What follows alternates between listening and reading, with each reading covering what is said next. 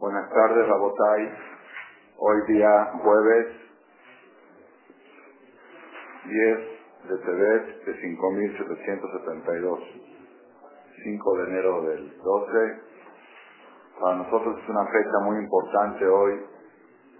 Es día 10 del mes décimo. Y tiene un apodo esta fecha en el calendario hebreo que se llama Som Asiri. Som Asiri.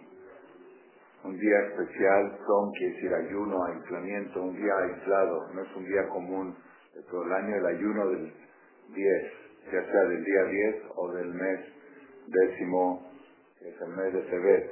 Asarabe Tebet es un ayuno obligatorio para hombres y mujeres mayores de Bar Mitzvah y Bat Mitzvah, excepto en situaciones de problemas de salud. Y como ya hemos mencionado en varias ocasiones, día de ayuno es día de reflexión. Tanit, velot, teshuvah, keguf, velón, neshama. Ayuno sin reflexión es como cuerpo sin alma. El cuerpo se puede ver completo. Tú ves el cuerpo completo y está bien, pero si no tiene neshama, no tiene vida, no sirve de nada el cuerpo. Igual el ayuno, si no lo acompaña una reflexión, pierde su sentido. Aunque está obligada la persona a ayunar, a pesar de no tener reflexión, pero no tiene vida, no tiene sentido el ayuno. Y Minashamayim tocó este año que la conferencia del jueves coincide con el ayuno de Azara BTV. Este va a ser el momento de reflexión que vamos a tomar hoy, 10 de TV de 5772. Este ayuno es uno de los cuatro ayunos que establecieron los hajamim ligados y relacionados a la destrucción del Bet Amigdash. Bet Amigdash se destruyó el día de Tisha B'Av, tanto el primero como el segundo. Tres semanas antes de la destrucción se bloquearon las murallas de Jerusalén y entró el enemigo.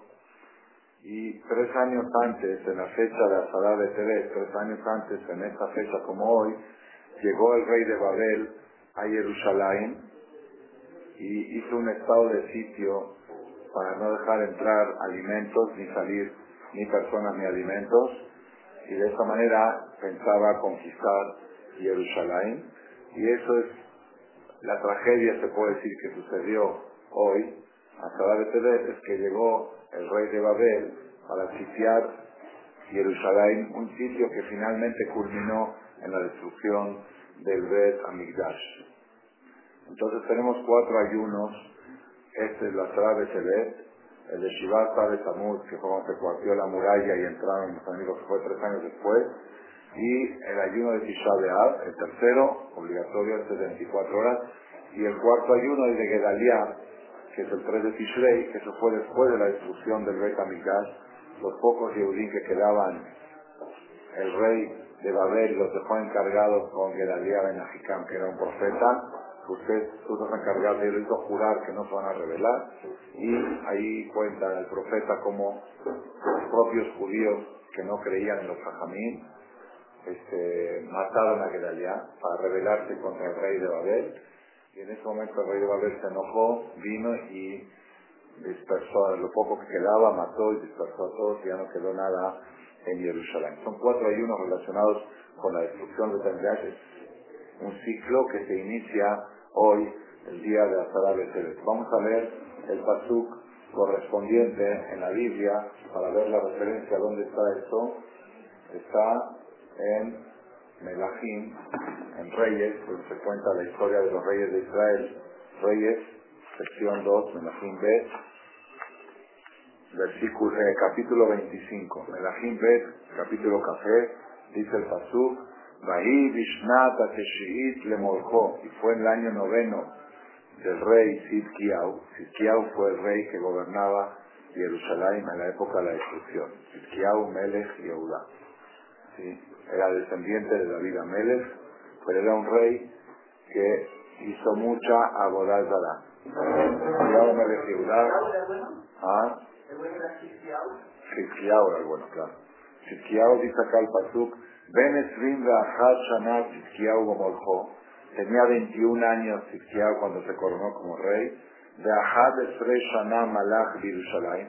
11 años duró su reinado en Jerusalén. si de 21 a 32. De Shem Moy, el nombre de su mamá de Tzidkiyahu, Hamital Batir Mirao Milibna. Era Hamital. Sí, la mamá se llamaba Hamital. Vaya Sarah Bene Hashem. Hizo todo lo malo en los ojos de Hashem. Que Jola Sherastá Yoyakim. Igual como había hecho su papá Yoyakim. Que Alá Hashem Aitá Yerushalayim o Yehudá. Por eso estaba la furia de Hashem contra Yerushalayim y contra Yehudá. Adeshrijó Tame al Panab. Hasta que los arrojó de Jerusalén. Vaimrot Tzidkiyahu Bemelech Babel aparte que se rebeló contra Hashem, se rebeló contra el rey de Babel, que ya de por sí venía conquistando Israel. Ahí de y fue en el año noveno de Morjot, del reinado de Tzidkiyahu. Dijimos que duró 11 años su reinado. El año noveno, bajó de Shazili en el mes décimo, de Azor la Jodesh en el día 10 del mes, como hoy. Va a Nebuchadnezzar, ¿en qué año fue de la historia? Si quieren registrarlo también. Lo vi en el libro de Barbeito en el año 3338. 3338 de la creación.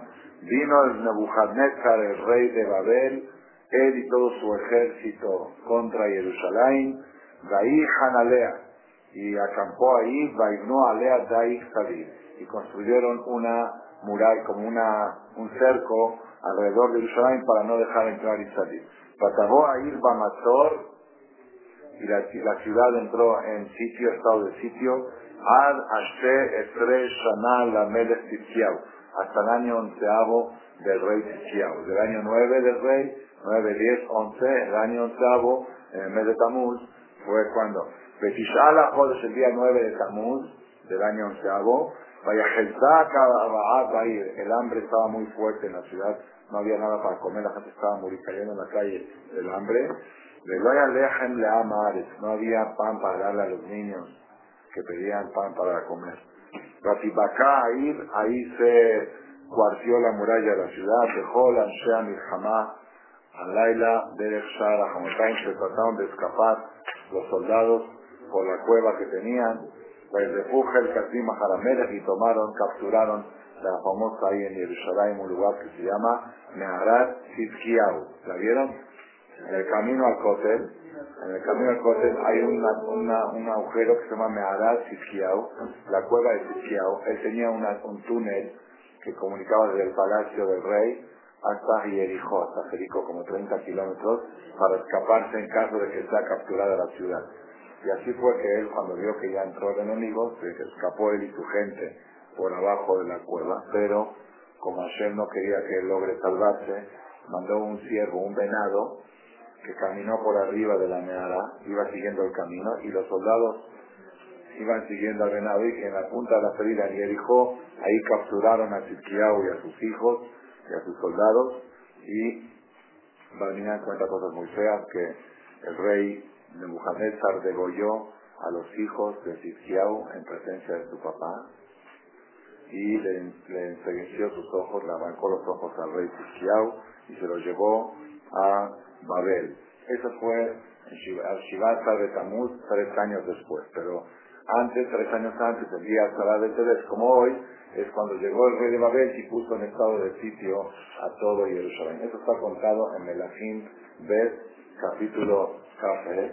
También está narrado en Crónicas, en Libra y Amin, lo tengo aquí marcado para no perder tiempo, en Libra y Amin, en Crónicas, donde cuenta la historia de los reyes de Israel, eh, también dice, Ben Esrim Be'achat Shanat Tzidkiyahu Bemolcho, tenía 21 años Tzidkiyahu con hijo rey,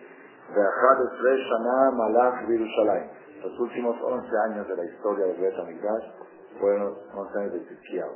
Vaya Tara Bene Hashem hizo las cosas malas en los ojos de Hashem, el Okav, Lo Nichnam Lifnei Irmeyahu Anavi, aquí agrega algo más, no se doblegó ante el profeta Jeremías, que era el profeta de aquella época, que él le decía, haga Teshuvah, en Teshuvah todavía se puede salvar, él no se quiso doblegar. De Gamba Melech Nebuchadnezzar, Maradi también se rebeló contra el rey Nebuchadnezzar, el rey de Babel.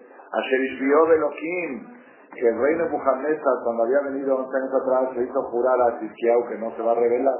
¿Sabes? Le dejo el Betamigdash, le dejo Jerusalén, le dejo autonomía, pero que estén subyugados al imperio caldeo, al imperio babilónico. Él falló a su juramento, vaya que se corpó y se entercó, vaya meses le bajó y endureció su corazón el rey Tzidkiyahu, como decía nosotros los judíos nunca nos vamos a rendir, Mishube la de lo que Israel. Y no quiso hacer Teshuvah hacia Borolam. Gam Kol Sarea Kohanim, también los ministros y los príncipes de Ami, el pueblo, y Gurim Olman, que junto a Bota Goim, hacían todas las cosas sucias y mugrosas que hacían los Goim de aquella época. Cosas de brujería, de hechicería, como dice la Torah, Azul, idolatría, diciéndole arbolitos de sexualidad. Baitameu et Bet Hashem, Asher Yerushalayim. Ensuciaron la casa de Hashem que santificó en Jerusalén. Ponían dentro del Bet Amidah, sus de ponían cosas de los goyim. ¿Sí? Baishlach Hashem lo que hago Teem Alem Be'al Malachá de Hashem mandaba profetas para que Hashem de Shalom, cada mañana un profeta nuevo venía y decía, esto se va a acabar, esto se va a terminar, esto se va a destruir, porque ayer no quería destruir. Jamás la moda no, no. de Cuando venían los, los profetas y decían esto se va a acabar, ellos se burlaban de ellos. Hubo de Barab y despreciaban sus palabras. Umetateim y hacían, ridiculizaban a sus profetas. Ad alot hamat Hashem de amor hasta que subió la furia de Dios contra su pueblo, leen Marpe, de manera irreversible, incurable. Vaya a leer el Kazim y les mandó al rey de Babilonia, Kazim, Caldeo, vaya a Rob, Bajureem, Bajere y mató a todos los soldados jóvenes con espada, de Bet dentro del Bet Amigash, lo Hamal al Bajur Urtulá, y no tuvo el enemigo, no tuvo piedad ni de jóvenes ni de vírgenes. Zaken Beashif, ancianos y más ancianos. Akol Natan Beado, todo Hashem lo entregó en su mano. Mejor que lee Beta Elohim y todos los instrumentos del Beta Mikdash, Akedolim, Aktanim, los grandes y los pequeños, de Otrot Beta Hashem, los tesoros de la casa de Hashem, Otrot los tesoros del rey, Akol Viva Be, todo se lo llevó a Babilonia. Baisrefuet Beta Elohim y quemaron la casa de Hashem, Bainatesuet Jomat Yerushalayim, destruyeron la muralla de Jerusalén, excepto el Kotel, dejó la Armenofea y todos los palacios que había en Jerusalén, Tarfuba Es, quemaron con fuego, Dejó que dema jamadea la Vayague la sheerit minajereb, lo poco que quedó de la espada, lo exilió el Babel, a Babel. Ahí fue cuando cantaron Al Naharot, Babel, Shame, Shame, Gamafinu. Vayu Loul Banav la Abadim, y que hacían los judíos ahí en Babel, eran esclavos del rey de Babel. Hasta que el, el imperio persa destruyó al imperio caldeo ¿sí? de Malot de Barashem de Fir hasta que se cumplió recetar Shabetotea Sheim Shana, hasta que se cumplió 70 años del Galut Babel. Esto está contado en crónicas de la 36. También en el profeta Jeremías, mucho frío, ¿verdad? Yo lo siento, yo lo siento atrás también, pero, a ver si se puede. A ver aquí.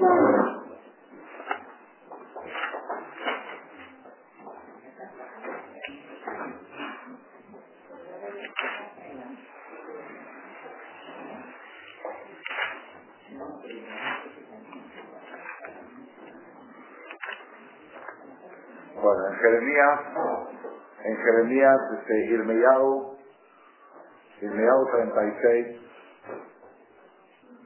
cuenta, era el profeta que estuvo en la época de la destrucción de caminar el profeta Irmeyau. Bahí fue que escribió la Megilateja. Bahí Bashaná Revit de aquí Ben Yoshiao Melech Yehudá.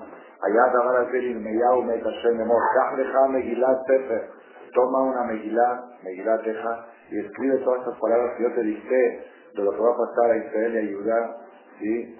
Ulay Ishmeú, quizá van a escuchar esto, ¿sí? Lo que yo pienso hacer y van a hacer Teshuvah, es Alachila, Bonam, Hatatam.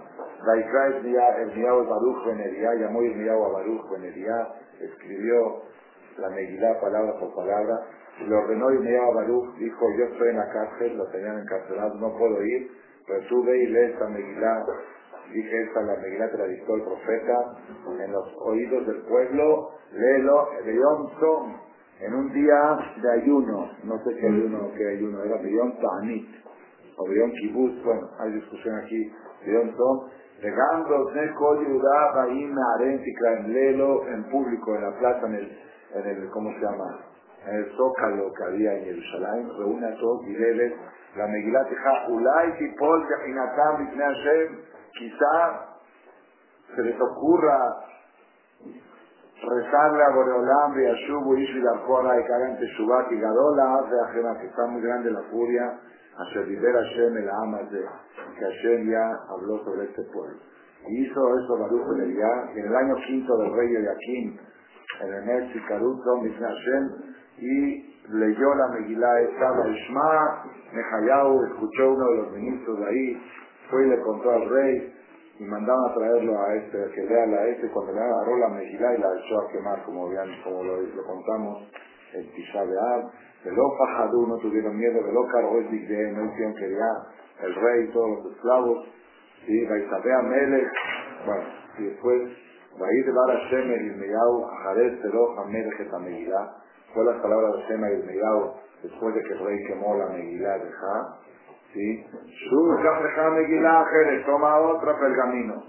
Toda lea escuela de Barim Arishonim y aumenta de dos capítulos más de, de lo que había antes en esta Megilá. Y dile al rey tal y tal cosa, todo lo que está contado acá. Entonces se estaba leyendo en Jeremías 36 y ahora me salteo a Jeremías 38 Dice, Bashaná Teshit el Tzidkiyahu Melech En el año 9 del rey Tzidkiyahu, como habíamos contado en, crónicas arriba, bajó de Shaatiri en el mes décimo, que ve, va Nebuchadnezzar Melech Babel, Bejol Helol y Jerusalén. Vino Nebuchadnezzar con todo su ejército al Jerusalén, Bayatzur u Alea. Beashter tres Shanal el Tzidkiyahu. El año 11 el Tzidkiyahu bajó de Sharevir en mes de de la Jorge, el día 9 que ahí se cuarció la muralla y el tramo. Y esto duró, como dijimos, tres años, del año 9 de Tzidkiyahu al año onceavo de Tzidkiyahu. Y por último vamos a leer el profeta Ezequiel. El profeta Ezequiel y Ezequiel de embutía Cohen. Él en esa época vivía, pero ya no estaba, ya no estaba en el Israel, él estaba en Babel, porque el Galut Babel fue en partes 30, años antes había venido el rey de Babel y se llevó a Yoyaquín. Y luego vino y se llevó a Yoyaquín, que era el hijo de Yoyaquín. Y así fue llevándose hasta que lo último que quedaba en Jerusalén le dio autonomía con el rey Tzidkiyahu. Dijo, yo los dejo, tengan su gobierno, mándenme impuestos a, a Babel, pero con me juras que no se van a rebelar.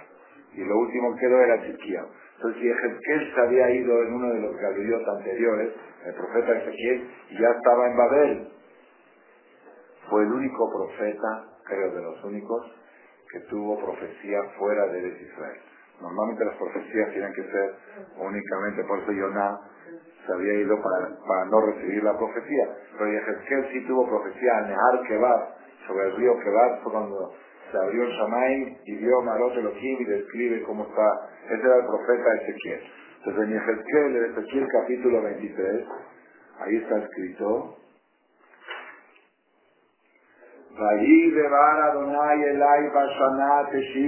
y fue la palabra de Hashem hacia mí en el año 9 de quién? Año 9 del rey Tzidkiyahu. Bajó de, antes acostumbraba a contar a los reyes. Y los años, en los documentos, se ponía el año tal del rey tal. Quizá ahí sacaron los Imach de contar a Imach Shemot. esa fue una costumbre judía que se contaba las fechas, se escribía según el, nacimiento, el, reinado de tal rey. Y el Rosh Hashanah, la Melahim, es mejor es Nisan, Nisan. La Melahim de la regalía, acuérdense, el rey dice. Entonces, en el año 9 del rey Tzidkiyahu, en el mes décimo, Beator la Jodes, el día 10 del mes como hoy, por eso estoy leyendo su tiempo, que está escrito que leer un pasú que en su tiempo trae de al mundo como dice la barba y todo mató. Bajó de Shasiri de Azor la Jodesh en el mes décimo de Tebet, el día 10 del mes, le dijo a Shem a Yehezkel, ven Adam, hombre, fue el único profeta que le llamaron Ben Adam, hombre, que todo leja Shemayom registra para ti el nombre de esta fecha. En este mayoma de, el mero día este, Samach Melech Babel el Jerusalén, de mayoma de. Sitió el rey de Babel a Jerusalén el mero día este. Regístralo. Es la única fecha que Hashem ordena al profeta Ezequiel. Él estaba en Babel y en Jerusalén estaba sucediendo el estado de sitio. En esta fecha Hashem le da la profecía a Ezequiel y le dice, registra esta fecha, Eche Mayom, registra el nombre de este día. Este día es muy, muy grave, muy importante en el calendario hebreo, el día que el rey de Babel sitió a Jerusalén. Estas son las referencias bíblicas que les acabo de leer durante los diez minutos últimos de esta conferencia. Dice el Sefer Abu Draham, era uno de los grandes Rishonim que estuvo hace como 700 años, que al escribir aquí el profeta registra el mero día este, eso quiere decir que la gravedad y la trascendencia de la destrucción estaba plasmada en este día. No es igual que otros ayunos. En los otros ayunos de Shivata, de Tamuz, ahí no dice registra este día. Ahí dice el mes, el mes cuarto.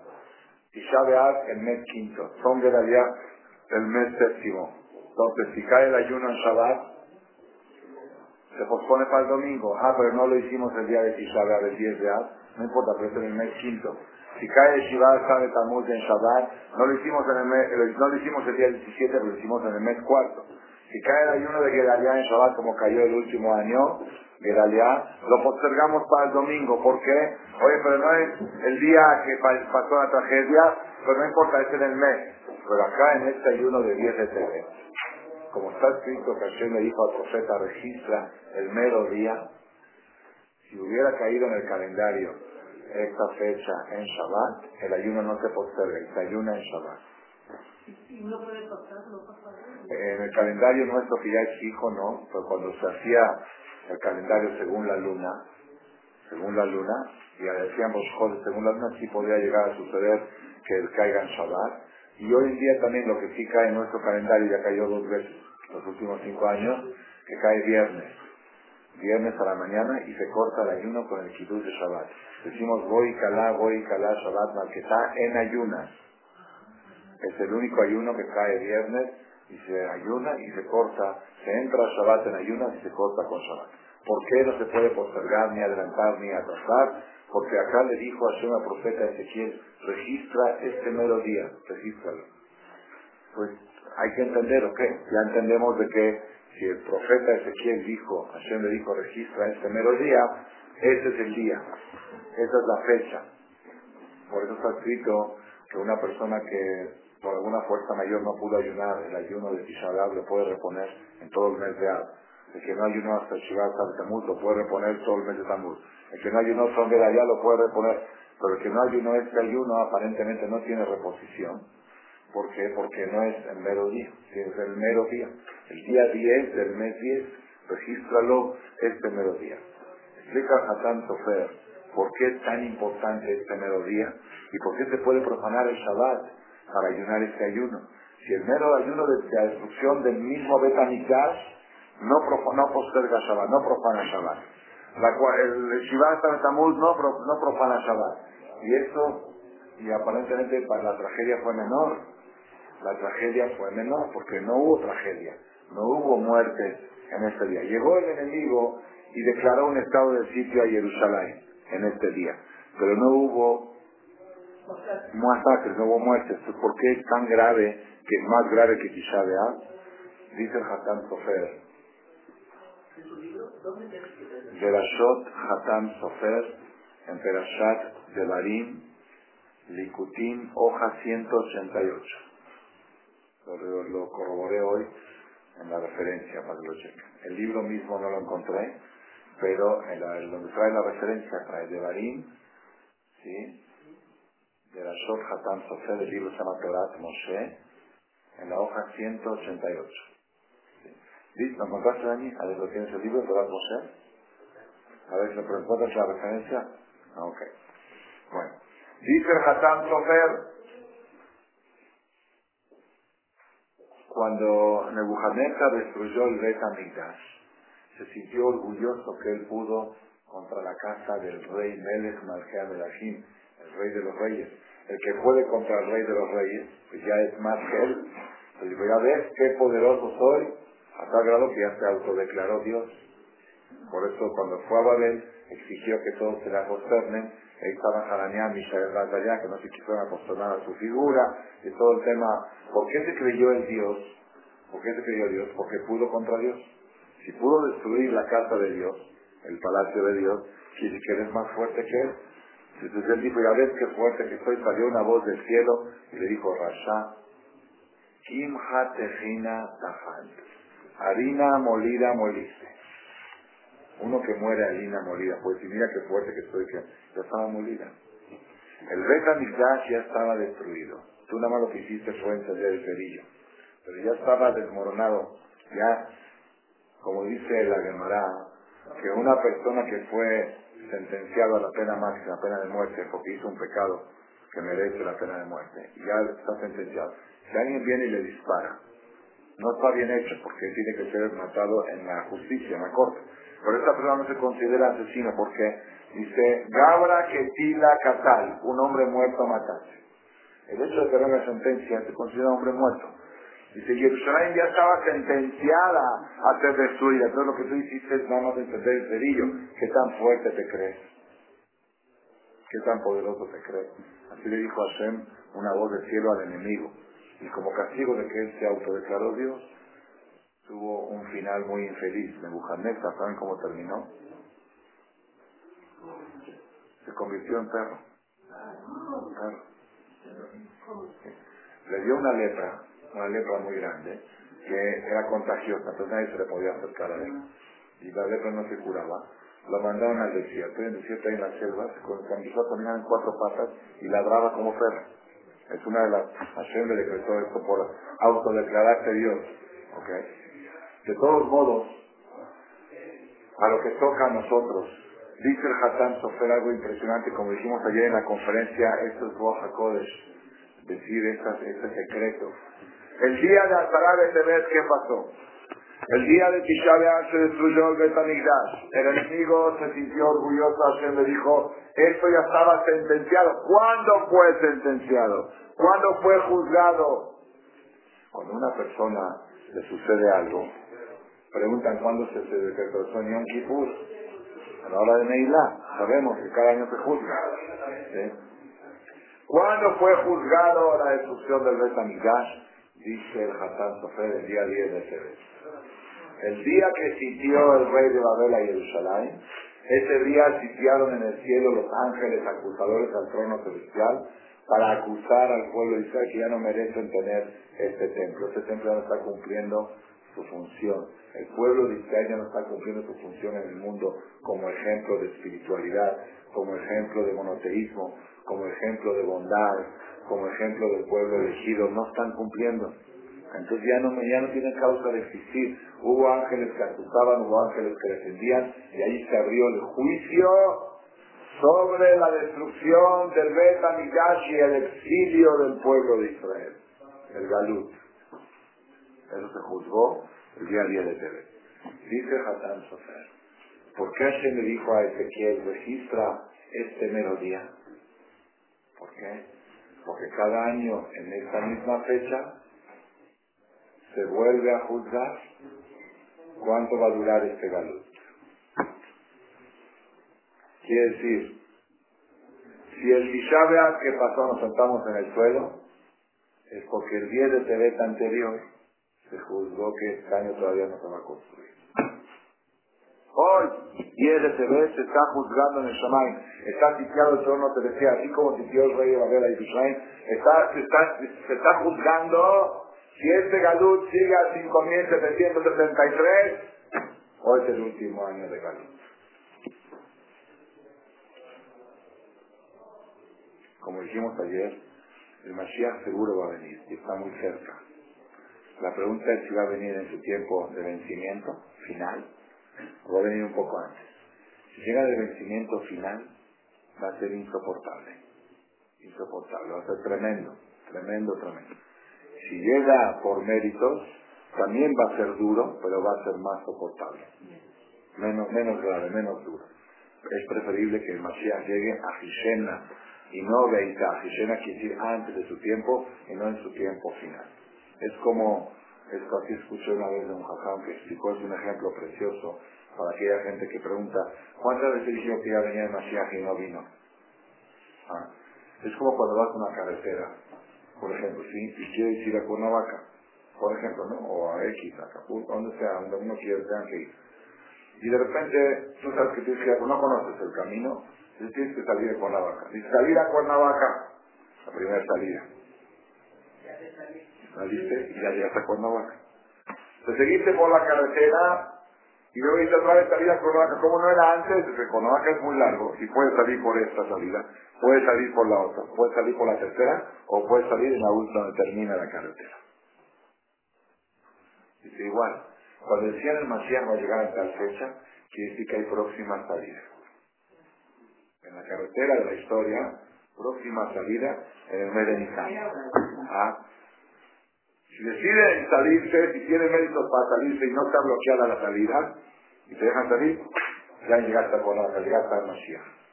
Si está bloqueada la salida y dices, no, no hay paso, hay retén, no hay paso, te tienes que seguir por la carretera. Pero como no dijeron que Mashiach, sí, ahí estaba la salida, pero no la aprovecharon. ¿Entendieron cómo funciona? Entonces, todas las salidas que salen al Mashiach de la carretera tienen problemas. Hay retenes, hay aduanas, hay cosas, hay situaciones, hay dificultades. Pero la peor salida es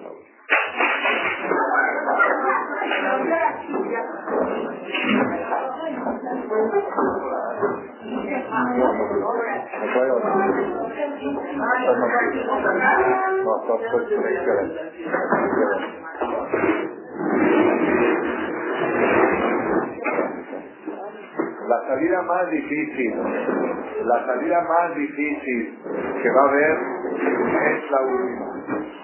La última salida, la última salida que va a salir el pueblo de Israel, si es que no llegan a salir en la carretera antes, esa va a ser la más dura de todas las salidas. Entonces por eso nosotros tenemos que tratar de no llegar a esa salida. Es más, probablemente, no estoy seguro de lo que estoy diciendo, cuanto más tarde se sale, más dura la salida. Si hubiéramos salido hace 300 años, hubiera sido más ligero. Cada salida se pone más dura. Y la peor de todas es la última. Entonces, por eso tenemos que procurar que el Mashiach llegue antes. Y uno dice, bueno, ¿y cuándo, ¿cuándo se hace esto? ¿En Rosaná, en Kipur? No, en Atará de En Kipur se juzga Shanatová, Parnasatová, cuánto va a vivir la persona, qué le va a pasar en el año, cosas buenas, Parnasá, salud, esto, todas esas cosas se juzgan en Kipur. Pero el Galut, el Galut y el Mashiach se juzga el día 10 de Tebet. Así dice el Hatán Sofer hoy. Este es un Jesús. Por eso es tan importante esta fecha. Por eso se me dijo a Ezequiel, registra el mero día este, repitió dos veces, este mayoma de, registra, le dijo Ben Adam, que sobre Shem Mayomet, este mayoma de Samach Melech Babel, el Jerusalén de ese mayoma de, el mero día este. ¿Por qué? Porque el mero día este es más importante que Tisha Porque Tisha ya era más entender el cerillo. Pero la sentencia fue decretada en la sala de Tebet y esto va a marcar Tisha B'Av. Ya es resultado de hoy. Entonces por eso es tan importante esta fecha de la sala de Tebet. Rabotai, vamos a salirnos un poquito de, de, la fecha y vamos a hablar de la perashá de la semana pasada y luego vamos a regresar y fusionar los dos temas. En la perashá de la semana pasada, la primera parte cuenta el, encuentro feliz, el final feliz de la historia de Yosef y sus hermanos, cuando finalmente Yosef se declara y dice yo soy Yosef. Y luego Yosef le dice a los hermanos que traigan al papá y a toda la familia a Mitzrayim, porque hay mucho hambre y aquí yo los voy a mantener. Yo tengo, yo puedo darles comida aquí, pero no les puedo mandar a Kenan, porque no se ve bien ante el gobierno. Si ustedes se hacen ciudadanos de aquí, pues ya aquí los puedo mantener. Y usted le mandó al Piparó, le mandó carretas, le mandó para, para trasladar a toda la familia, todo como se ve la perashá. Y efectivamente Jacob baja a Mitzrayim con toda su familia. ¿sí? Y dice el Pasú en el camino, ayer dijimos un hidush, que este camino duró nueve meses. No fue inmediato, fue, siento que Jacob en los viajes era pausado. También cuando regresó de Harán, final dos años duró. Duró dos años. Se ve que es algo también para el futuro, que el pueblo Israel cuando va a regresar, finalmente, sí, que los viajes son pausados. Son pausados, sí. Entonces ahí dice, Vaisá Israel dejó la Shadó y partió Jacob con toda su familia. Vayomer Elohim de Israel me marró Talaila, le dijo a Sheba Jacob en la noche del sueño, Jacob, Jacob, dijo Imeni, aquí estoy. Vayomer y le dijo, Anojí a él, Elohe Abija, yo soy el Dios de tu padre, al tirame le Mitraima, no temas de bajar a Egipto. Si le voy Gadol, a Sham, porque ahí te vas a reproducir para ser una nación grande. No temas de bajar a Egipto. ¿Por qué le dice no temas? No temas se dice a alguien que tiene miedo. Cuando alguien tiene miedo de algo, se dice no temas. Si no, no lo tiene que decir no temas. Entonces trae aquí, Rashi trae, ¿cuál es el miedo? Le fiche a mecer a Shenizkat la set le Estaba preocupado porque tenía que dejar la tierra santa y irse a vivir a una tierra mugrosa. Eres Tatemea, no ciudad Tamé. Yo quiero agregar a Rashi, Jacob sabía de la experiencia del viaje anterior. Que porque estuvo no de Harán, cuando fue escapándose de su hermano Esad y fue a buscar novia, que estuvo 22 años fuera de la Tierra Santa. ¿Y qué le costó eso? 22 años estar lejos de su hijo Yosef. Por 22 años que estuvo, entonces Jacob pensaba ya quedarse en Israel y morir en Israel. Ya no tenía proyectos de dejar la tierra santa. Hashem le dijo, no temas, Kiregó y Gadora Anoji Ered Misraima. Yo bajaré contigo a Misraim. La Shekhinah va a ir contigo. Ganoji al Hagamalo. Yo también te voy a regresar de ahí. De Yosef y Ashif de Entonces acá trae el Ora Jaima Kadosh ¿sí? Trae, ¿qué miedo tenía, qué miedo tenía Jacob? ¿Sí? ¿Qué miedo tenía Jacob? Jacob tenía miedo del peligro de la asimilación. Es decir, en realidad, Jacob, nuestro patriarca, todo lo que él hizo representaba lo que iba a suceder en la historia. Dos veces Jacob bajó de Israel a Hutzlar. Una vez cuando se escapó de su hermana, soltero, para buscar novia, y otra vez cuando bajó ahora con toda su familia, ya casado con 70 hijos y nietos, de Shivir Nefesh a Mitzrayim, donde finalmente murió Jacob.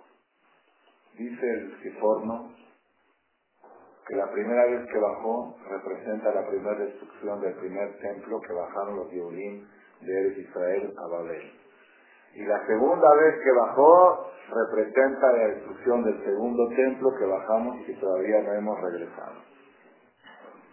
Quiere decir que la perashá de la semana previa al ayuno del 10 de Tebet, que cada año toca exactamente igual, porque Hanukkah toca Miquel y Baigash toca antes del ayuno del 10 de Tebet, cada año toca así. Esta perashá anuncia el galut, el exilio que estamos ahorita. ¿Y por qué hoy estamos acá y no estamos en Jerusalén?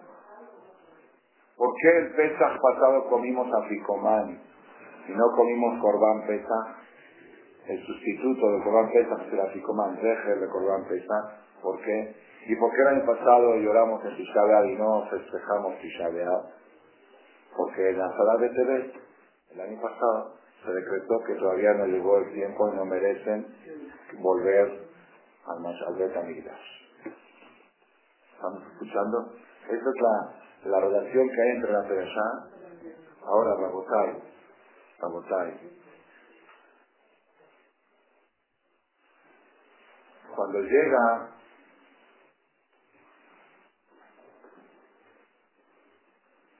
cuando llega Yosef con sus hermanos, ya que vinieron con toda la familia, dice, ahora vamos a hacer una estrategia, le dice Yosef a los hermanos.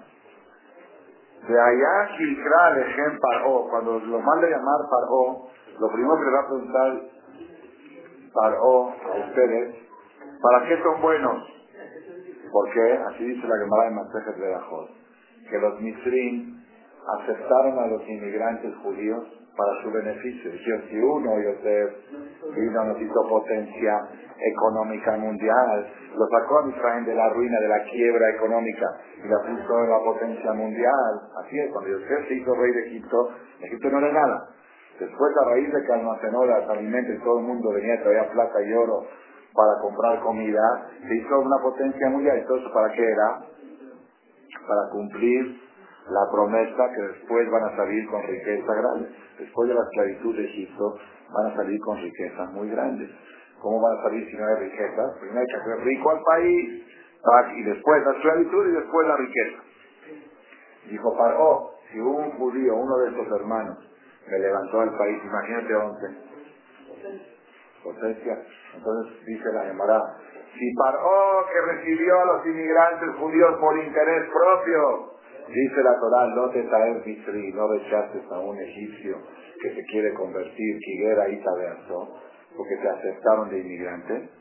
Aquella persona que reciba un talijajam en su casa voluntariamente sin interés, con más razón que ayer no se lo va a olvidar nunca. Así trae la Gemara. Por aquí fue por interés. Entonces le dijo a usted, cuando el faraón los llame a ustedes y les pregunte, ¿a qué se dedican ustedes? ¿Qué tienen que hacer? Tiene que decirle, nosotros nos dedicamos, somos ganaderos al ganado.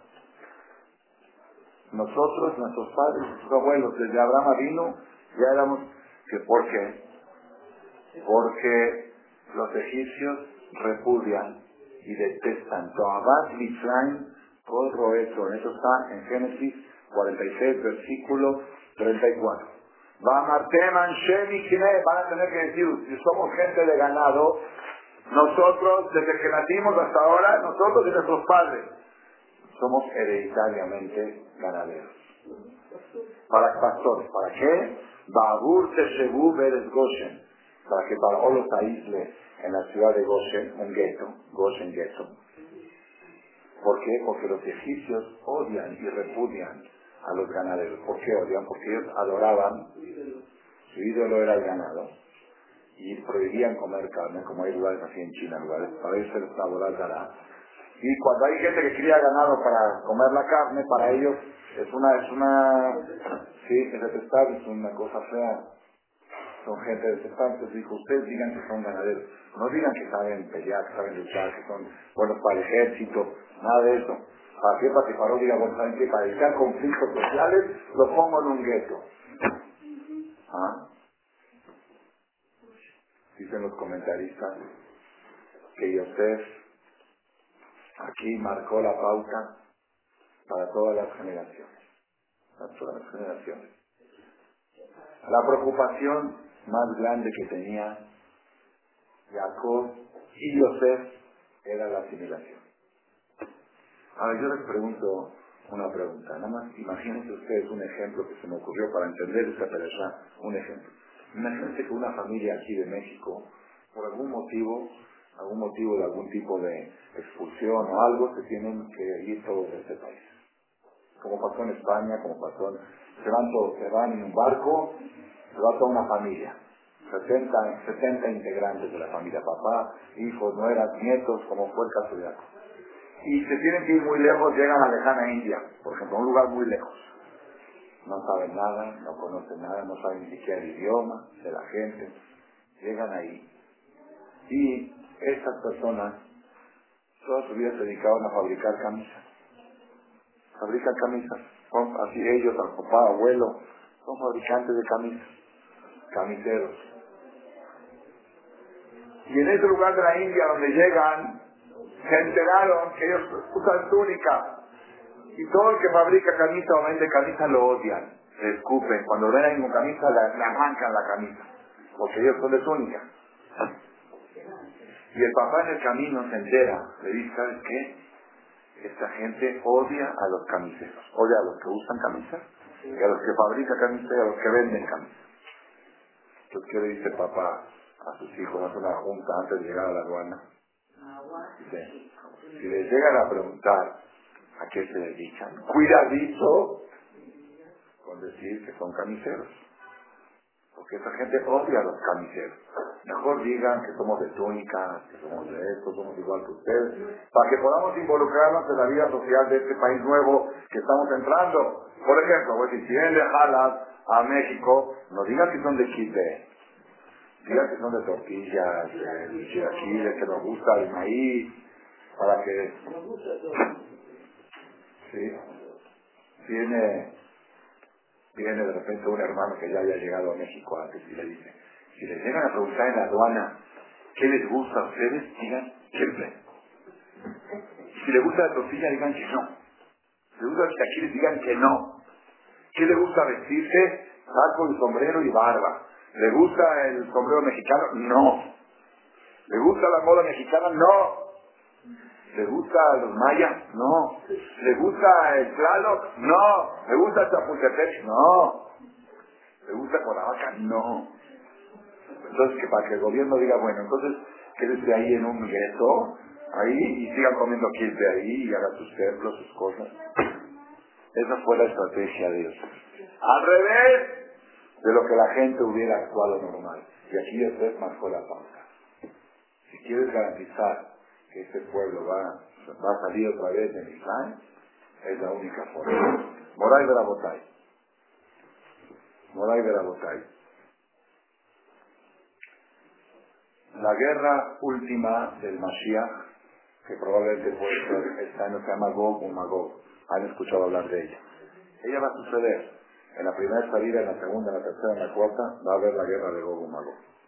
Pero el tamaño de la guerra, el tamaño de la destrucción, el Zohar Kadosh escribe, el Zohar que fue escrito hace 1500 años, Abishon Baruchai, que en esa guerra, en siete minutos, va a desaparecer la tercera parte de la humanidad. Un tercio de la humanidad. Cuando se descubrió el Zohar, hace 1500 años, decían que esto es imposible. ¿Cómo pueden matar dos mil millones de personas? Antes, ¿cómo eran las guerras? Con espadas, ¿no? Más el tiempo que tarda en cortar la cabeza, se tarda dos semanas. Sí, cortar cabezas de...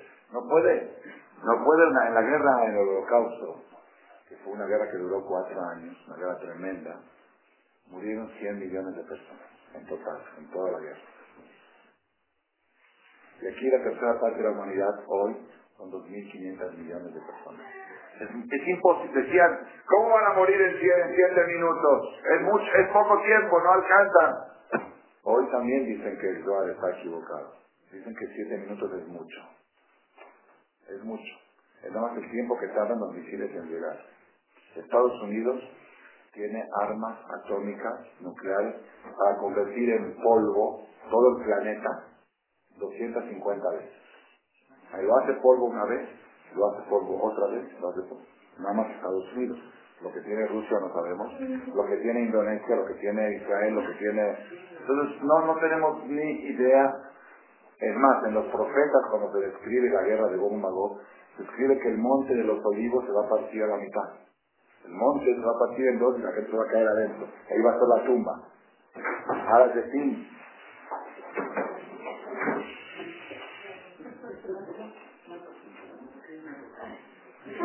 Coca en ayuno, bueno, como si alguien se sentía mal. Rabotai, entonces, siempre, siempre los tadiquín, los fajamín de todas las generaciones, advertían de la guerra de Gogu Magog. Hay un jaján que dijo, se llama esto Heblosh el Mashiach, los sufrimientos del Mashiach. Es en el, las tres seguros de Shabbat. ¿sí? Ahí dice, hago la seguridad esta y por dejud de esta seguridad que me salve de que por dejud que me salve y por dejud que me salve de Gogu Magog. La tercera, la ciudad Shishit, dice por dejud de la seguridad esta que es frente a Jacob Avinu, que me salve de Gog Magog, del sufrimiento de Gog Magog. Tan, tan delicado es esto que un rabino de la Gemara, en Maseje Sanedina Río Hanán, dijo que venga y yo no quiero estar presente. Yo prefiero despertarme después. En Tejiata Metí, después de la guerra de Magog. De tan duro que va a ser. Y hay cosas que ayudan a amortiguar. Una de ellas es Seudah Shelishit.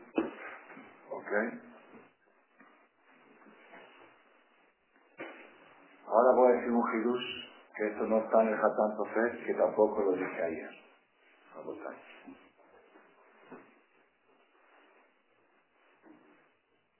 Dijimos que la bajada de Jacob a Egipto, la primera bajada de Jacob a Harán, es, representa la bajada de Israel a Babel. Harán es Babel, es por ahí, por el norte de Israel. La segunda bajada de Jacob a Egipto es la segunda destrucción del segundo templo y es el Galut que estamos ahora. ¿Ok? Galut Edom, que todavía no hemos salido de él. Y el regreso de este Galut a Jerusalén se supone que está representada por Yesiat de Israel. ¿Estamos de acuerdo o no? Si la bajada de Jacob a Egipto representa la destrucción del segundo templo, el regreso de Egipto a Israel, que fue la salida de Egipto, 210 años después, eso representa nuestro regreso a Eretz Israel. Acá viene un punto muy fuerte. Decimos en la tefilá de Musaf de Shabbat,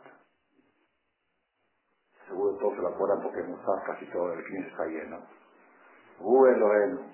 Algunos lo cantan, los shamis lo cantan. Uh, el Keter. Uh, Elohenu. ¿Lo conocen? Uh, Adinu. Él es nuestro Dios, Él es nuestro Padre. Un Alkenu. Él es nuestro Rey. Un Moshienu. Él es nuestro Salvador. Es el momento donde más nos tiene que emocionar en la felicidad de Shabbat. Uh, Yoshienu. Él eh, nos va a salvar. Y nos va a redimir nuevamente, por segunda vez. Beashmienu Berahamar Leene Kolhai. Y nos va a hacer escuchar con su misericordia ante todos los seres humanos del planeta, como con Blackberry, seguramente con, con este mes, sí, porque antes no entendían cómo toda la gente va a escuchar la palabra de Hashem. Con Escape o con alguno de esos programas, todo el mundo va a escuchar cuando diga Hashem que René Kolhai de Morque, en Gaal Fiethem. Ciertamente los redimo a ustedes, Gaal y Geulah, a Harit Kereshit. La última vez, última Geulah, como la primera, como la de Mitzrayim. Dios la gen de Elohim, para ser Dios de ustedes, Ani Adonai Elohim. Adonai Elohim, Asherosef Yetchem Meres Mitzrayim, Dios la gen de Elohim, Ani Adonai Elohim, eso también, Ajarí, nuevamente, la última como la primera, la última como la primera, la última como la primera. Y todos lo cantan. En Gal Pieje, Ajarí, Kereshi, Dios la gente Elohim, Ani Adonai Elohim. Hasta se caen las lágrimas, perdón. Pues tenemos que saber que esto, Ajarí, Kereshi, es espectacular pero es muy peligroso. Dice la Gemara en Maseje Sanedrin, Aharit Kereshit. Así como la primera Geulah de Mitraim, no todos los judíos salieron de Mitraim. Así también en la última. ¿Qué porcentaje salieron? 20. El 80 se quedó. Si tenemos suerte y nos va bien, en la última va a ser un 20%. Si, si nos va bien, porque hay una versión en la Gemara que es menos. La Gemara dice que es el porcentaje de los que llegaron a Israel final. De los que salieron de Israel, ¿cuántos llegaron a Israel? Dos de 600 mil. Yoshua y Caleb. De 600 mil hombres que salieron de Israel, solo dos entraron a Israel. Hay una Gemara que dice que ese porcentaje también van a los que van a entrar a Israel en el último Mashiach. Esa es la versión más pesimista. Pero la más optimista, porque ahí sí somos, vamos a agarrar la optimista, ¿no? Vamos a ser optimistas. El 20% de cada 10 judíos, dos van a llegar al Mashiach. Y el otro 80% que les va a pasar, lo mismo que les pasó a los de Egipto. quedaron sepultados en los panteones de Egipto.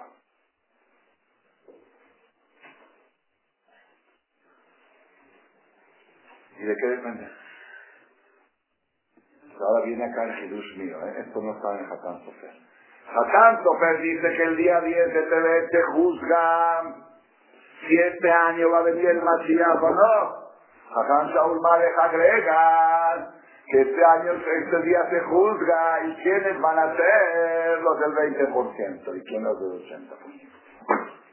Sí, porque muchos podrían pensar, bueno, este día se juzga si va a venir el o no. Yo confío en Rafael Kanievski que está ayunando bien hoy y en los taliquín que ellos recen para que esté el Mashiach. Yo déjame hacer mi vida normal. Pero aparte de ese juicio general, si este año es el año de la Geulá o no, se va a juzgar quiénes van a participar y quiénes no. Porque hay un criterio, hay una pauta para eso. No es automático. No es automático que viene Mashiach tú estás dentro del barco. 80% quedan fuera del barco. En el barco no caben, sí caben, pero no merecen entrar todos. Por la misma razón que el 80% no salieron de Egipto, es, un porcentaje muy alto. Eran 3 millones de Yudim adultos en Israel y 2 millones 400 mil no salieron. Una tragedia. Y si Israel fue una tragedia. La noche de Pesach fue una tragedia. Se come huevo esta noche.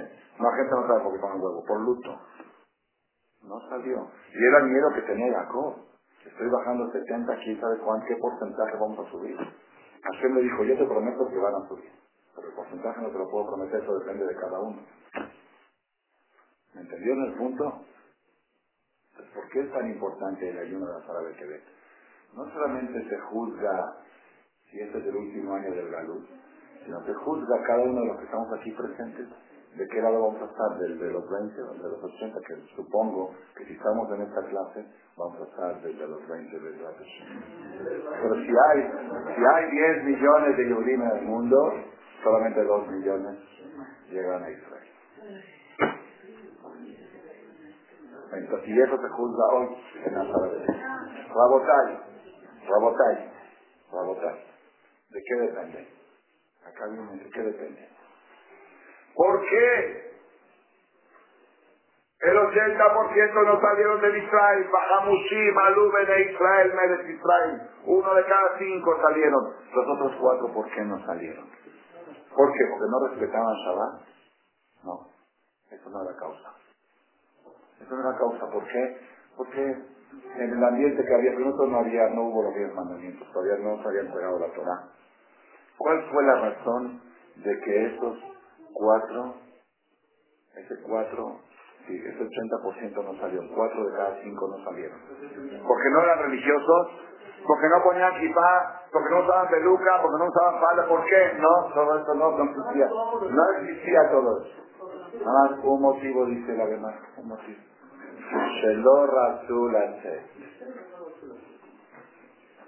Estaban tan arraigados a Egipto, que decían, ¿a dónde nos vamos? Vámonos al desierto como se, y las pirámides, y Cuernavaca, y Chapultepec. Y yo tengo programado ya mis vacaciones, tengo BTP comprado a Puerto Vallarta para la semana de 40. ¿Cómo me dice Jajam que mañana ya me voy a Israel? Y ya está pagado todo. Y mi casa que acabo de decorar, y mi negocio, y mi carro, mi camioneta, esas camionetas no hay en Jerusalén y mis sugieres.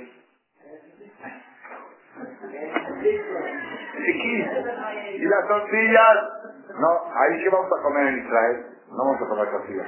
Gefe, Isaac, Orá, Gefe, Entená, Limón, a la mesía todos los días, a la esa sería esa, a la Gefe.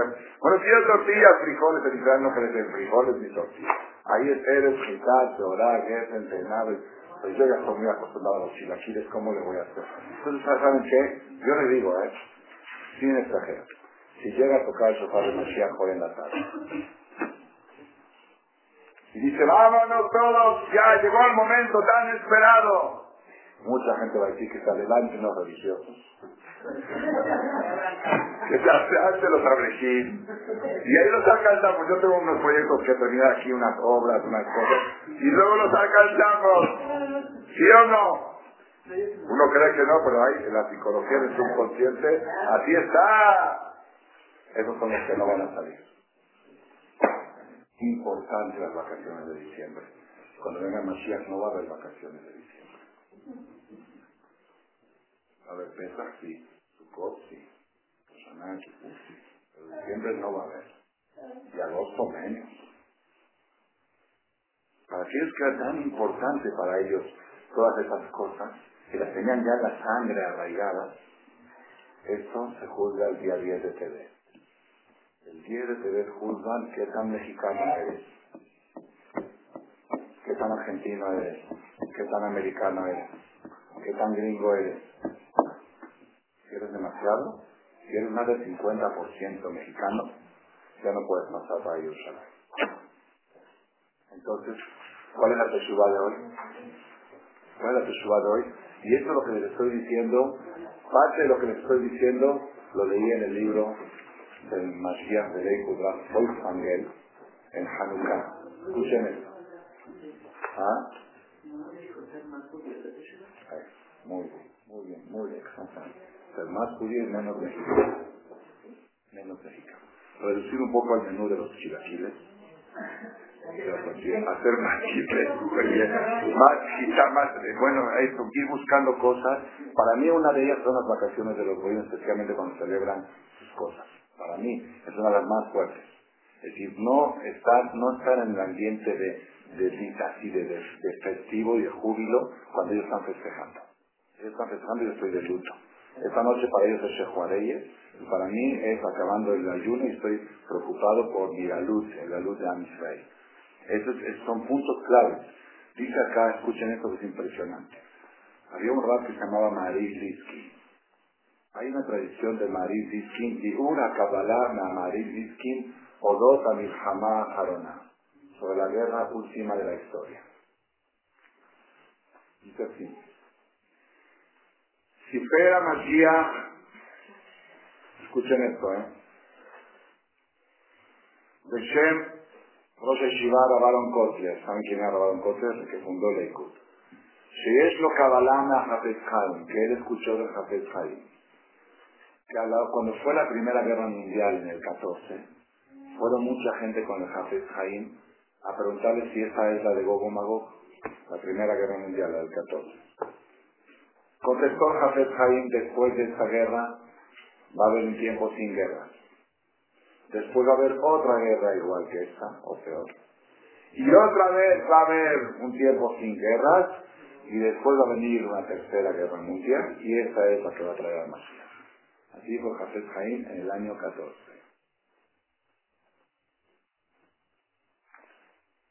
Cuando estaban hablando en ese tiempo de la guerra nuclear ahí, en el tiempo del Mashiach de Lakewood, y estaban preocupados que habían ya teorías que va a pasar si se desata una, una guerra nuclear entre Rusia y Estados Unidos, dijo el Mashiach, es Ben Torah Shoel Shelot Kaelu, ¿cómo un Ben Torah puede estar preocupado? Ben Torah Shemugdal un Ben que es diferente en su forma de decir, en su forma de ser de todos los pueblos, no tiene de qué preocuparse. En los Hashat Sakana, Mea Ahud Muftach Shienital, 100% que se salva. En vez de Makom Shela, velo nervios, lo nervin, velo sefekot. El que está aislado de los goyim, 100% pasa. Así dice, mea juz, no 99, 100%. Porque está un pasuk. Reivdati es gemina amim liyotli. Dice pasuk, yo los separé a ustedes de los goyim para que sean míos. Dice el Midrash, y matemos dalim si ustedes son diferentes a ellos, aquel sheli, ustedes son míos. Y si no están separados de ellos, aquel she Nebuchadnezzar, ustedes son de Nebuchadnezzar, el que sitió a Babel hoy en Azara se ve. Explicó el Mashiach, y Mugdalim Goim, cuanto más está uno aislado de los Goim, está más protegido por Hashem, está dentro del territorio de Hashem, está dentro de una una capa que lo, lo cubre de las, de las armas nucleares. Están en otro planeta. El que está aislado del Goy se encuentra en otro planeta. Y si en este planeta hay guerra nuclear, el que está del otro planeta que se llama planeta de Hashem, a ese no le llegan la radiación. Dijo el Mashiach, que tiene Kabbalah Ish y Pish del Maril Diskin. Maril Diskin estuvo antes que Hafez hace 100 años, pero Shua Lev Diskin. Que la última guerra mundial, la guerra de Gog todo Yehudi Herlacher se va a salvar. Una palabra en Yiddish. ¿Hay alguien que sabe Yiddish aquí? No. Herlacher. Herlacher Yid es un concepto Yiddish. Es Yehudi Yashar. Herlacher. Cuando hablan de una persona, es un Herlacher Yid. Un, un Feiner, Feiner, es Herlacher Yid, ¿sí? Dice, ¿qué es Herlacher Yid? Dice Mashiach. Un más de Herlacher Yid. Dice, no tiene que ser de los 36 aquí. No tiene que ser Andrés, no tiene que ser Jajam. ¿Qué es Yid? Lo que dijo la señora antes. Mugdal Dinamim. Diferente a vos. Yehudi, diferente. El gol se viste de una moda y yo me visto diferente. Una vez le preguntaban al Rabales, ¿por qué se viste saco largo? Dijo, estoy esperando que salga la moda de saco largo para vestir mejor. Estoy esperando, dice, ya no aguanto el calor con el saco largo. Estoy esperando nada más, nada más que salga la moda de largo para allá cortármelo. Dijo, estoy esperando que salga la moda de ser pelón para dejarme el pelo. Ya está, pero no tanto, está, todavía no es mayoría. Nosotros tenemos un concepto. ¿Cuál es el concepto? ¿Cuál es el concepto? המבדיל בין קודש לחול, ובין אור לחושך, ובין ישראל לעמי, ובין יום השביעי לששת ימי alma. Es diferente, es diferente. El hecho de querer vestirme igual que él, el hecho de querer comer la misma comida que el kosher, pero igual que él, ya es una tendencia contraria al judaísmo. Y nosotros decimos la noche de Mosai Shabbat, en Atajo Nantano. Los que dicen así, es obligación por las mujeres, pero hay en Atajo Nantano. ¿Se acuerdan de Atajo Nantano? Tú nos dices inteligencia. Atá, Amata, Leabdil, tú nos enseñaste a diferenciar entre lo sagrado y lo profano. Del Israel a mí, ¿qué decimos después? No, ¿y qué más, moral? Esa, esa está espectacular. כשם שהגדלתנו מעמי הארצות ובמשפחות האדמה, así como tú nos aislaste de los pueblos de la tierra, nos diferenciaste de ellos, Kaj, ¿cómo sigue Morán? כשם שהגדלתנו מעמי הארצות ובמשפחות האדמה, ¿Cómo sigue? ¿Cómo sigue? Ya estamos tan viejos. ¿Cómo sigue? Kaj, pedeno, beatileno. No. Misatán Ra, Mitega Ra, Umikol, Shaot, Raot, la bola ola. Así como tú nos aislaste de los goín en nuestra conducta, nuestra forma de vestir, nuestra forma de están suspendidas en el aire, quieren venir al mundo. Dice de Veneta, a la persona que Hashem lo quiere proteger, Hashem le pone una coraza hasta que pase la guerra y este quedó fuera de la guerra. Y la persona que no merece esa coraza, pues se arrasa junto con todos. Entonces, de joven, no mejor, no estamos diciendo, no es el Alzheimer, que me está avisando que tenía que haber acabado la conferencia. Pero como hoy Baruch Hashem hay comida, pues no mucho trabajo, que cocinar para los niños, pero para uno mismo no hay pendiente que tenemos que ir a comer. Rabotay, miren qué impresionante que está esto. Eso es algo espectacular. Así como tú nos aislaste y nos diferenciaste de los boim, así diferencianos de ellos cuando llegue un temblor marginal, que estemos nosotros a, un lado, aparte. Porque siempre estamos aparte. Pero en este rezo, sin querer, nos estamos autocondenando. Porque estamos diciendo al mismo, en la misma proporción, el mismo porcentaje que soy yo diferente al gol, en el mismo porcentaje estaré yo diferente de cuando venga una guerrera. ¿Me entendieron mi punto? Cuando suceden tragedias, accidentes, dice Pasuk en Kirrega Reapo, Es un instante de furia. Hay Shaot Raot, a Mitrayesot. Son momentos.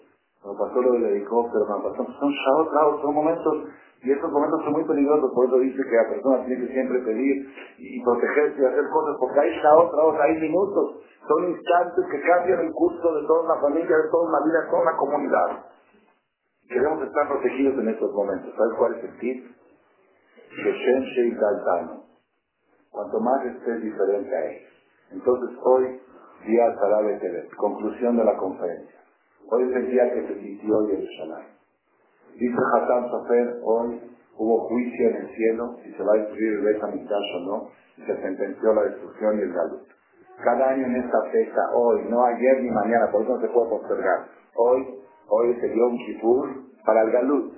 Hoy se juzga si este es el último año de galut o vamos por un año más. Vamos a salir en la salida próxima o nos falta todavía para salir a la salida del Mashiach. Y cuanto más cercana a la, a la recta final es la salida, más peligrosa va a ser la guerra de Gogu Mago. Viene Jajam Shaul que agrega, y además se va a juzgar qué porcentaje, el porcentaje de salido, a Hadid Kereshit, igual que la primera hasta la última. ¿Quiénes van a estar dentro de ese porcentaje y quiénes van a estar dentro del otro porcentaje? ¿Y de qué dependería esto en el Señor? Lo dice en Mashiach de Nada más es la un Yehudi Yashar. ¿Qué es un Yehudi Yashar? Un Yehudi se nota que se oye en su forma de actuar, en su forma de hablar. A veces yo escucho hablar de Udí, hablan tan mexicano que me da pena. Me da pena. Ya parece un negrito de un Ishir de Miscalco. Ya no parece hijo de Abraham, Isaac y Jacob. Eh, mana, na, na, na, na, na, ¿Quieres que hablar español porque es el idioma que se habla? Aquí habla español, pero tienes que agarrar la tonada también. Tienes que agarrar el lenguaje bajo también de ellos. Tienes que usar las expresiones de ellos. No. El español sí, el español fino, el español intelectual, el español de la Real Academia Española, el español intelectual, sí, háblalo, y esa es la categoría de Abraham Jaciaco. Pero ya ahí hablar lenguajes bajos, cuanto más diferente sea el gol, así vas a ser diferente de él también con Shaot, Raot, a mi tradición, la Tuvimos, desgraciadamente, en las vacaciones de diciembre, una tragedia en la comunidad. Una tragedia muy dura. Yo no me atrevo a decirlo porque no soy quien para decirlo. Pero nosotros, la familia que sufrió la tragedia, son sadiquí y son un ejemplo de una, un ejemplo de cómo enfrentar una situación así. No había escuchado algo tan, tan duro, en que la circunstancia y todo y la forma Estuve platicando con el jajam que tuvo la tragedia y me comentaba que en esos momentos está uno solo y dice, ¿a quién acudo? No tengo a nadie más que... Dijo, Borolán, que haga tu voluntad, acepto todo lo que tú decretes. Estando ahí en dos horas, estando que llegue la Cruz Roja y los forenses para llevarse al cuerpo. Y solo, solo con frío, sin estar bien abrigado, porque en el coche había calefacción y el clima ahí era frío. Una cosa, una cosa indescriptible. Ellos son sabijín de la forma como enfrentaron esto y la forma como habló el papá en la Levaya y como habló en el Express. Todo, todo es Muna, eso es ejemplo de Muna. Eso es para la familia. La familia está en un nivel altísimo, altísimo ante. Pero para la comunidad es un despertar, es obligación de despertar. Y la persona dice que hay que despertar. Hay muchas cosas. Tampoco yo me atrevo, porque no soy profeta. Pero mi maestro Jajam Udale, en la fiesta de Hanukkah, hacen en la Yeshiva, que fue el día lunes después de la tragedia, y allá como hay mexicanos, se enteraron todos, dijo, habló cosas que tiene que hablar normal de reforzar a los muchachos, en estudiar Torah y todo, y dijo, tenemos que saber cuando suceden tragedias de esta, hay que hacer Teshuvah esto, y dijo, para mí, así dijo, mi punto de vista, es una acusación que hay en el Shamaim, porque los aborigines están de vacaciones en la fecha que no deben de estar.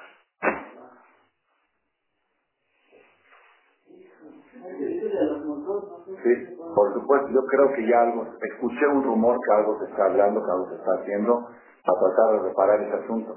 Es la única que irá en el mundo que los colines están cerrados en diciembre. En el mundo, en el mundo, en el mundo. En el mundo, conozco el mundo.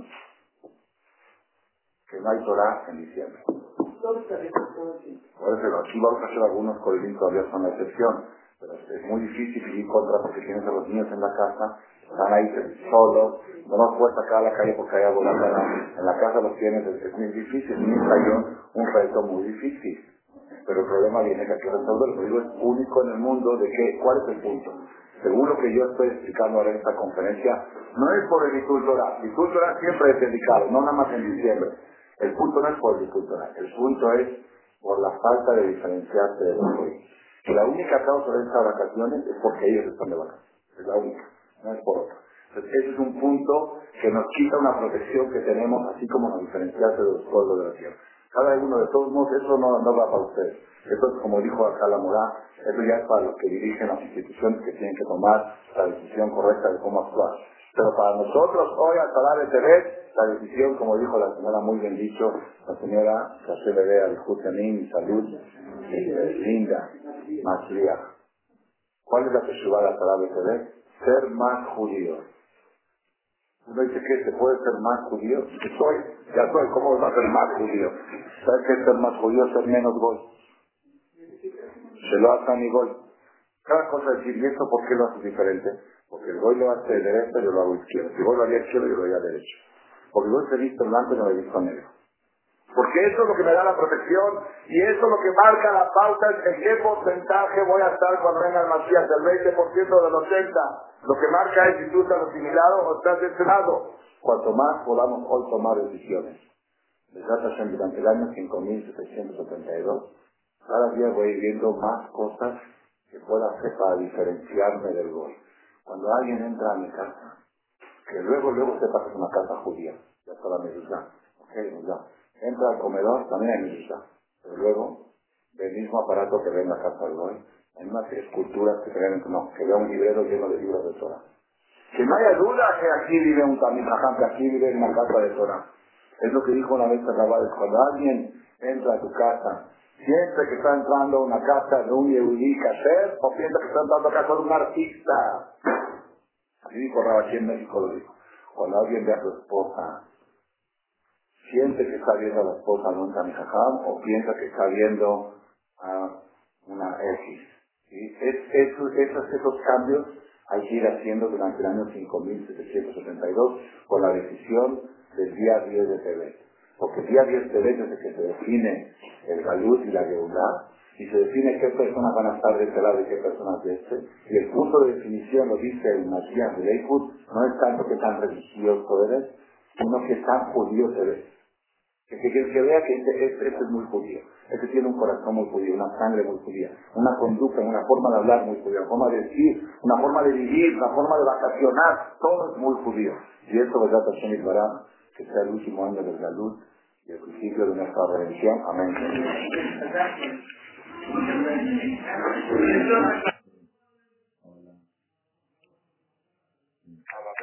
pero con que no se van a revelar y lo último que quedó era Ezequiel. Entonces, si Ezequiel se había ido en uno de los gaviota